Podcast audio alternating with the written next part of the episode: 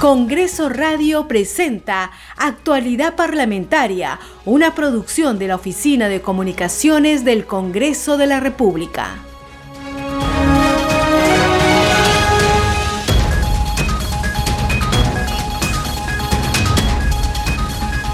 Bienvenidos a Actualidad Parlamentaria. Estamos transmitiendo desde Lima para todo el Perú a través de www.congreso.gov.pe. Los saluda en la conducción Gisela Sotelo, en la producción Rómulo Vargas y en los controles Franco Roldán.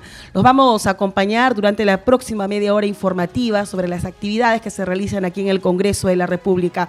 Vamos a iniciar este programa dando la bienvenida y también saludando a las radios que transmiten este programa. Estamos en Radio Inca Tropical de Abancay en Apurímac, que estamos en Reina de la Selva de Chachapoyas en la región Amazonas, en Cinética Radio en Ayacucho, en Radio TV Chalón Plus de Tingo María. Estamos en vivo en estos momentos en Radio Las Vegas en Moyendo en Arequipa, Radio Madre de Dios de Puerto Maldonado, Radio Amazónica de Satipo en Junín. Estamos en Radio TV Perú de Julia Capuno y Radio Amistad de Lambayeque. Vamos de inmediato con el desarrollo de las informaciones. Ayer en el Pleno del Congreso se aprobó la conformación de la Comisión de Ética Parlamentaria de forma proporcional con la participación de congresistas de diversas bancadas políticas para el periodo de sesiones 2021-2022. En la víspera, la presidenta del Parlamento, María Carmen Alba Prieto, recordemos que inició ayer la sesión extraordinaria del Pleno del Congreso, donde asistió el presidente del Consejo de Ministros, Guido Bellido, y el ministro de Economía, Pedro Franque para sustentar el presupuesto 2022-2023, la misma que contó con la asistencia de 114 legisladores. Previamente, la representación nacional guardó un minuto de silencio por el trágico accidente ocurrido en el río Guayaga por el choque de dos embarcaciones. Escuchemos. Han registrado su asistencia 114 congresistas. El quórum para la presente sesión es de 66 congresistas. Con el quórum reglamentario se inicia la sesión del Pleno del Congreso de la República. Señores congresistas, como es de su conocimiento, según lo dispuesto en el inciso C del artículo 81 del reglamento del Congreso de la República, esta sesión extraordinaria está destinada a la sustentación de los proyectos de ley de presupuesto, de endeudamiento y de equilibrio financiero del sector público para el año fiscal 2022 por parte del presidente del Consejo de Ministros, señor Guido Bellido Ugarte, y del ministro de Economía y Finanzas, señor Pedro Franqui Valvé, quienes se encuentran en el recinto del Congreso. Tiene la palabra el presidente del Consejo de Ministros, señor Guido Bellido Ugarte. Paso seguido, el presidente del Consejo de Ministros, Guido Bellido Ugarte, sustentó el proyecto de presupuesto del sector público para el año fiscal 2022. Afirmó que la pandemia provocada por la COVID-19 plantea grandes retos en la relación con la necesidad de recuperar el crecimiento, tener los empleos adecuados y mejorar los salarios. El proyecto de ley de presupuesto define nuevas prioridades que se reflejan en ejes estratégicos de este gobierno. Nuestro objetivo es asegurar la estabilidad económica que acelera la recuperación de la economía, el empleo y los salarios, nos permita un reparto más justo de los recursos disponibles, indicó Bellido Ugarte. Escuchemos. La pandemia provocada por el COVID-19 plantea grandes retos en relación a la necesidad de recuperar el crecimiento, los empleos adecuados perdidos y los salarios reducidos. Por ello, el proyecto de ley de presupuesto público para el año fiscal 2022 define nuevas prioridades que se reflejan en ejes estratégicos de este gobierno. Nuestro objetivo es asegurar la estabilidad económica, que acelere la recuperación de la economía, el empleo y los salarios, y nos permita un reparto más justo de los recursos disponibles. Haremos todos los esfuerzos por garantizar y mejorar niveles de vida de nuestros hermanos a lo largo y ancho de nuestro territorio peruano patrio. De esta manera, las prioridades del gobierno plasmadas en el proyecto del presupuesto para el año fiscal 2022 son los siguientes. Salud y atención de la emergencia sanitaria El presupuesto asignado para garantizar el acceso a salud pública de calidad y atender las principales necesidades en el marco de la emergencia sanitaria muestra un incremento de 6% para el 2022, llegando a alcanzar los 22.207 millones. La propuesta de, de, presupuesto destinado a educación contempla un incremento de 2.626 millones, con lo cual se busca brindar una mayor igualdad de oportunidades, recuperar los aprendizajes y posibilitar un retorno a clase seguro. Fortalecimiento de la competitividad agrícola. El presupuesto del año 2022 contempla la asignación de 6.161 millones destinados a la actividad agropecuaria, que permitirá el fortalecimiento de su competitividad. Agregó que será todos los esfuerzos por garantizar y mejorar niveles de vida de los peruanos, eh, hermanos a lo largo y ancho de nuestro territorio patrio. Seguidamente dio detalles de las prioridades en el presupuesto del sector público el 2022, como salud y atención por emergencia sanitaria. El presupuesto para garantizar el acceso a la salud pública de calidad y atender las principales necesidades en el marco de la emergencia sanitaria muestra un incremento del 6% para el 2022, llegando a los 22.207 millones de soles, indicó. Al término de las alocuciones del Premier Bellido y el ministro de Economía, Franque, la presidenta del Congreso dio pase al debate de los parlamentarios de diversas bancadas. A su turno, el congresista Valdemar Cerrón, vocero de la bancada de Perú Libre, afirmó que a nivel mundial la pandemia ha trastocado los sistemas de salud de todos los países y que su partido asumirá reactivar la salud, educación y la economía. Escuchemos. En principio, quiero agradecer la oportunidad que nos brindan para poder exponer tanto lo que dijo el señor Premier Guido Bellido y el ministro de Economía. Como se entenderá, a nivel mundial, la pandemia ha trastocado los sistemas económicos de todos los países. El Perú no es una excepción y cualquiera que estaría en el gobierno tendría que asumir estas eh, dificultades. Con el entusiasmo y optimismo que tenemos, Perú Libre asume el reto fundamental de acuerdo a nuestro programa eh, planteado en campaña. Educación, salud, agricultura y la reactivación económica. Hemos encontrado una exposición magnífica, sobre todo la esperanza de que nuestros niños puedan volver y tener una educación de calidad. Continuamos en actualidad eh, parlamentaria. Por su parte, el legislador Hernando Guerra García, vocero de la bancada de Fuerza Popular, se refirió al presupuesto en educación y en qué será invertido y por qué se redujo el presupuesto en temas agrarios, previsión social y en agua y alcantarillado. Yo quería empezar con una breve reflexión. Cuando hablamos de los recursos públicos, hay que recordarle a los ciudadanos de dónde provienen esos recursos. No es que el Estado, los ministros vengan a darnos un poquito de dinero para las obras, para las regiones. Ese dinero proviene de los que producen en nuestro país, sobre todo de la pequeña, mediana y microempresa, que son los que generan la riqueza. El gobierno normalmente lo que hace es distribuir la riqueza que otros han generado. Y muchas veces la distribuye mal y muchas veces la distribuye de manera poco honesta. Yo quisiera solamente hacer algunas preguntas. ¿Por qué se ha reducido esta reducción en el presupuesto de agro? Dos, en el tema de educación se ha hecho mucho aumento.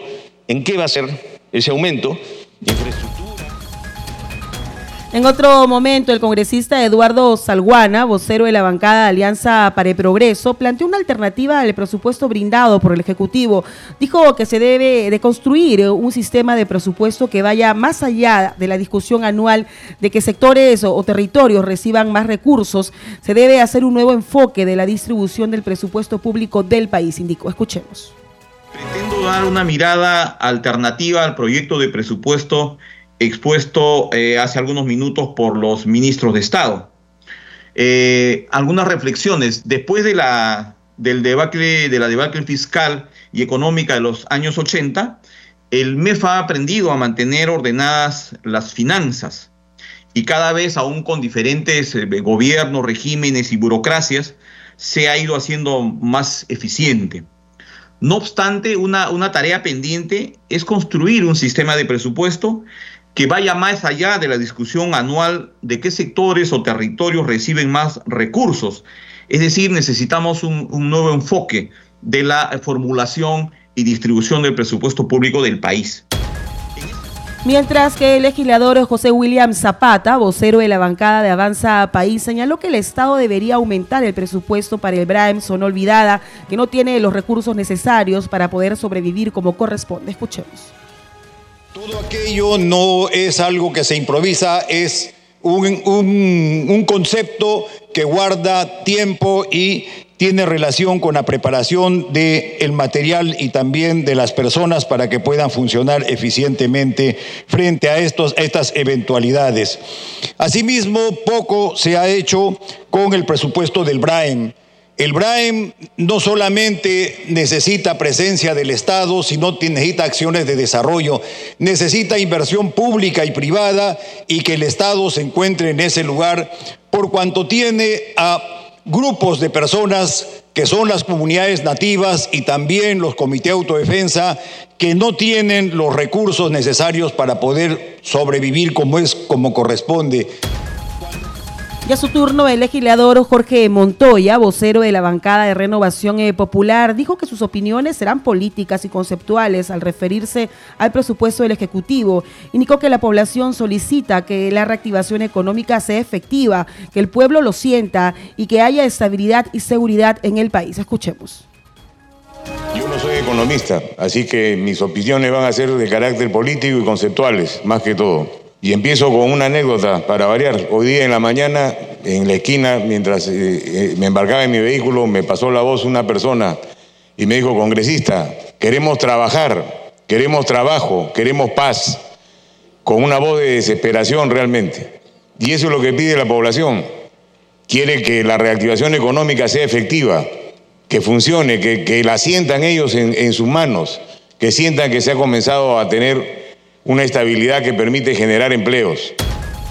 Y por su parte, la parlamentaria Flora Pablo Medina, vocero de la bancada del Partido Morado, calificó de saludable que el gobierno considere los cinco ejes que han venido solicitando los partidos, como son la educación, la agricultura, salud, protección social, promoción eh, del empleo, así como el planteamiento de la política fiscal y tributaria para el trabajo con el Parlamento comenzar eh, saludando la presentación porque creo que considera los cinco ejes que hemos venido insistiendo y sosteniendo diferentes partidos, diferentes bancadas, como son educación, salud, agricultura, protección social y promoción del empleo.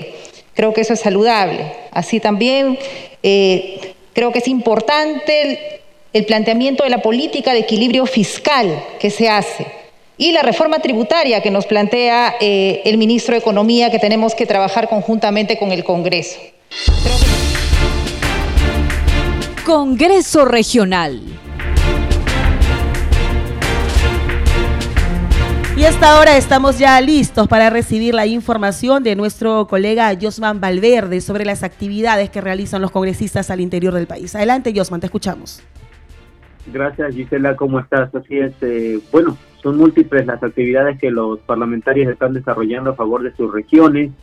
Eh, los escuchábamos también eh, en la víspera, en la sesión plenaria, exponer sus, solicitudes eh, a los ministros, tanto el titular de la PCM como el ministro de Economía y Finanzas, pero este debate de seguro se va a ampliar en la Comisión de Presupuesto cuando los parlamentarios expongan al detalle qué es lo que se requiere para cada una de las regiones del país.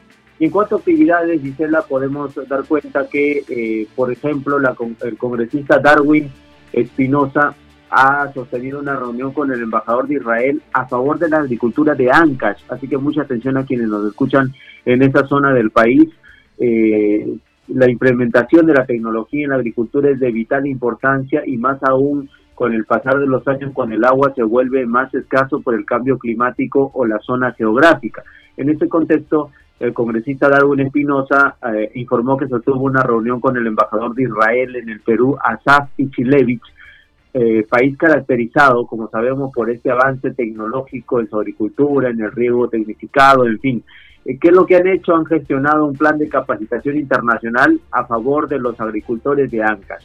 Es entonces que a través de los ministerios y el gobierno regional de Ancash se a impulsar un trabajo conjunto para suscribir además convenios, eh, los que sean necesarios, para beneficiar a los agricultores con capacitación, tecnología y sobre todo con apoyo por parte del Estado. Así que este tema el que ha visto el congresista Darwin Espinosa en las últimas horas.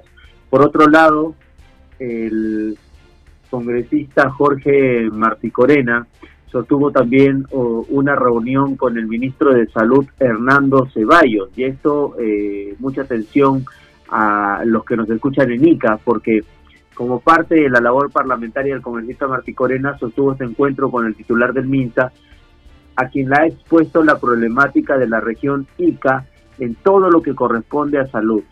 Y luego de esta conversación, según indica el legislador, eh, se ha logrado que el ministro se comprometa a atender estos temas a elaborar una agenda de trabajo conjunta y eh, además ha dicho que eh, se ha llegado a un acuerdo que es el 4 y el 5 de septiembre, mañana pasado, el fin de semana, se va a realizar una campaña de vacunación con más de 100.000 dosis. Así que de esta manera es la que se está atendiendo a ICA eh, con las gestiones del congresista Martí Corena. Y en Cajamarca, eh, la congresista Silvia Montesa, como parte también de su agenda parlamentaria, sostuvo una reunión con el alcalde de la Municipalidad Distrital de Toribio Casanova, esto en la provincia de Cutervo, el señor Jenner Clever Centurión Díaz, con la finalidad de gestionar la aprobación de un plan al cual han denominado reasentamiento poblacional de la Nueva Sicilia, esto en la provincia de Cutervo, Cajamarca. Eh, este plan está en revisión por parte del CENEPRED y en la reunión se han comprometido a impulsar este proyecto, a buscar el financiamiento de la presidencia del Consejo de Ministros, el cual requiere eh, un presupuesto aproximado de 30 millones de soles, según lo que es informado.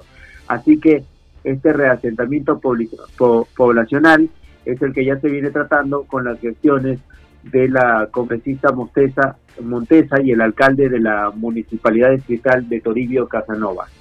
Es entonces la información, eh, Gisela, de todas estas actividades de, representación.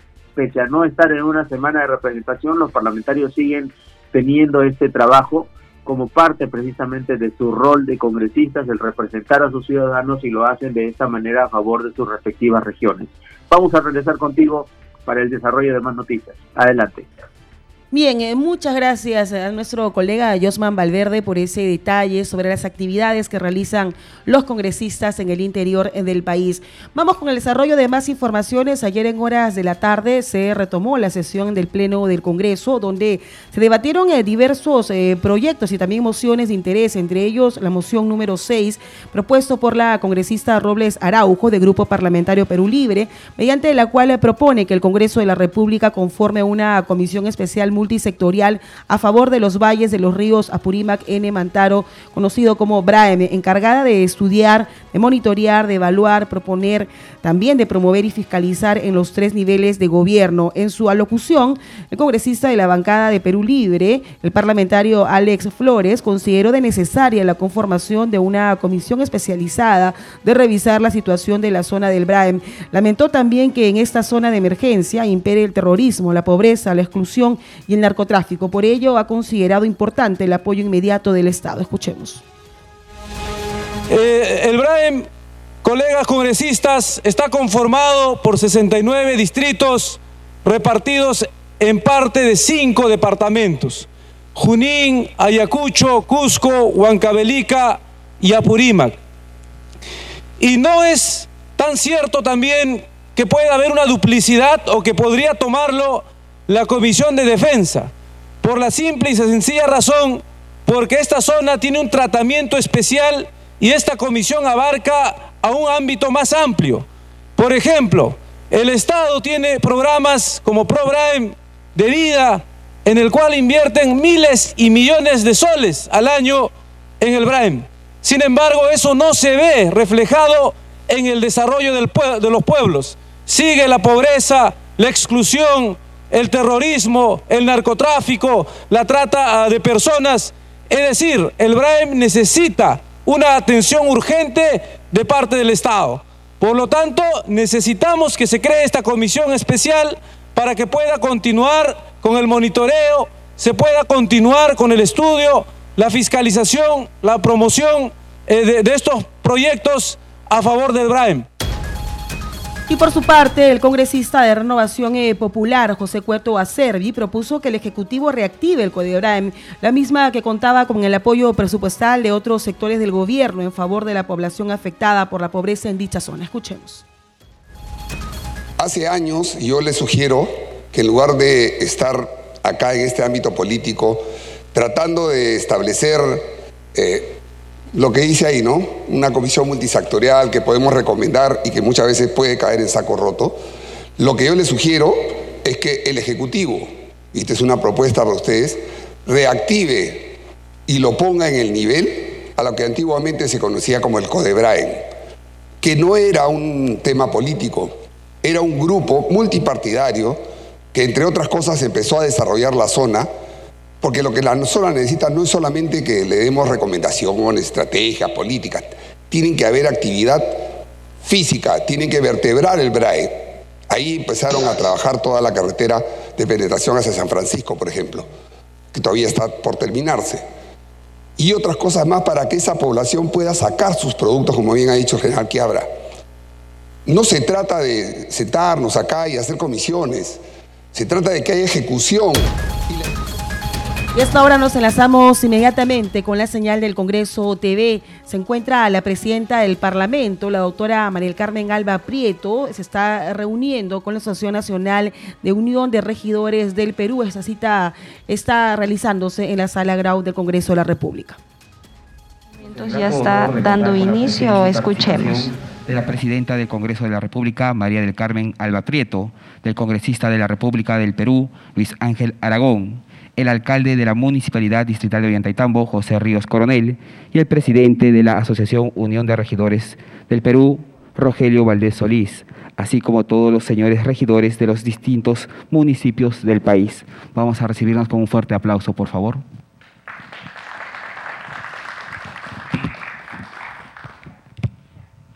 Para poder dar inicio, vamos a invitar a la presidenta del Congreso de la República, María del Carmen Alba Prieto, para poder hacer la juramentación correspondiente al señor regidor Rogelio Valdés Solís. Por favor, regidor. Buenos días a todos. Empezaremos la ceremonia simbólica. Señor regidor Rogelio Valdés Solís, juráis por Dios y la patria cumplir fielmente el cargo como presidente de la Asociación Nacional Unión de Regidores del Perú Sí, juro. Si así lo hiciereis, que Dios, la patria y nuestro país os premien. Caso contrario, os lo demanden. Aplausos, por favor. Muchas gracias.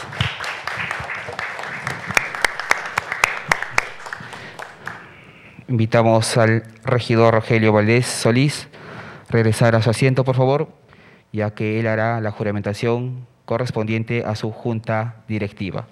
Podemos tomar asiento. Invitamos a la Junta Directiva, por favor, ponerse de pie y levantar la mano derecha. Con la venia de la Presidenta del Congreso y también del congresista Luis Ángel y señor alcalde de Ollantaytambo, con todos los presentes, señores regidores, sírvanse por favor levantar la mano derecha. Señores regidores del directorio de la Asociación Nacional Unión de Regidores del Perú, juráis por Dios, por la patria y por la asociación cumplir fielmente el cargo que se les ha encomendado? Sí, juro. Si así lo hicieren, que Dios, la patria y los regidores del Perú os premien. Caso contrario, os lo desmanden. Muchas gracias. Aplausos, por favor. Continuando con nuestra actividad protocolar, podemos tomar asiento. Invitaremos al presidente de la Asociación Unión de Regidores del Perú para sus palabras de agradecimiento. Señor presidente, adelante, por favor. Excelentísima presidenta del Congreso, doctora María del Carmen Alba Prieto, distinguido congresista de la República, representante de la región del Cusco, doctor Luis Ángel Aragón, distinguido alcalde de la honorable Municipalidad Distrital de Ollantaytambo, señor José Ríos Coronel, distinguida madre de la, perdón, distinguida dama Berta Arroyo que nos acompaña, ex senadora de la República del Perú, señores regidores del Directorio Nacional, público presente, primero quiero agradecer y felicitar por este espacio en el Congreso de la República a la Presidenta y de verdad honrar con su presencia en este acto simbólico para que la Asociación Nacional Unión de Regidores del Perú haga la juramentación y a la vez también consolide este equipo para trabajar de manera conjunta. Bueno, ahí escuchamos eh, parte de esta sesión que se está desarrollando en la sala Grau del Congreso de la República. La presidenta del Congreso ha tomado juramento al señor eh, Rogelio Valdés Solís como presidente de la Unión de Regidores del Perú. Después han hecho lo propio otros regidores que también asisten a esta importante cita que se está desarrollando aquí en la sede de Palacio Legislativo.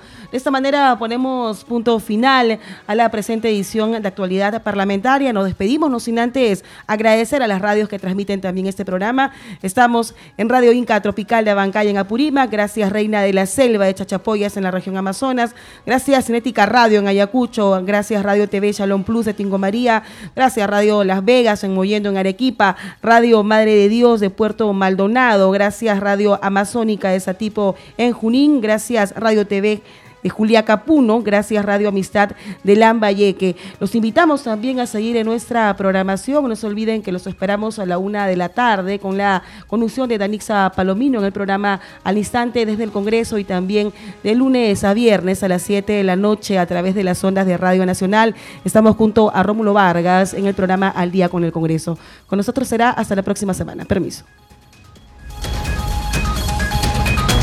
Congreso Radio presentó Actualidad Parlamentaria, una producción de la Oficina de Comunicaciones del Congreso de la República.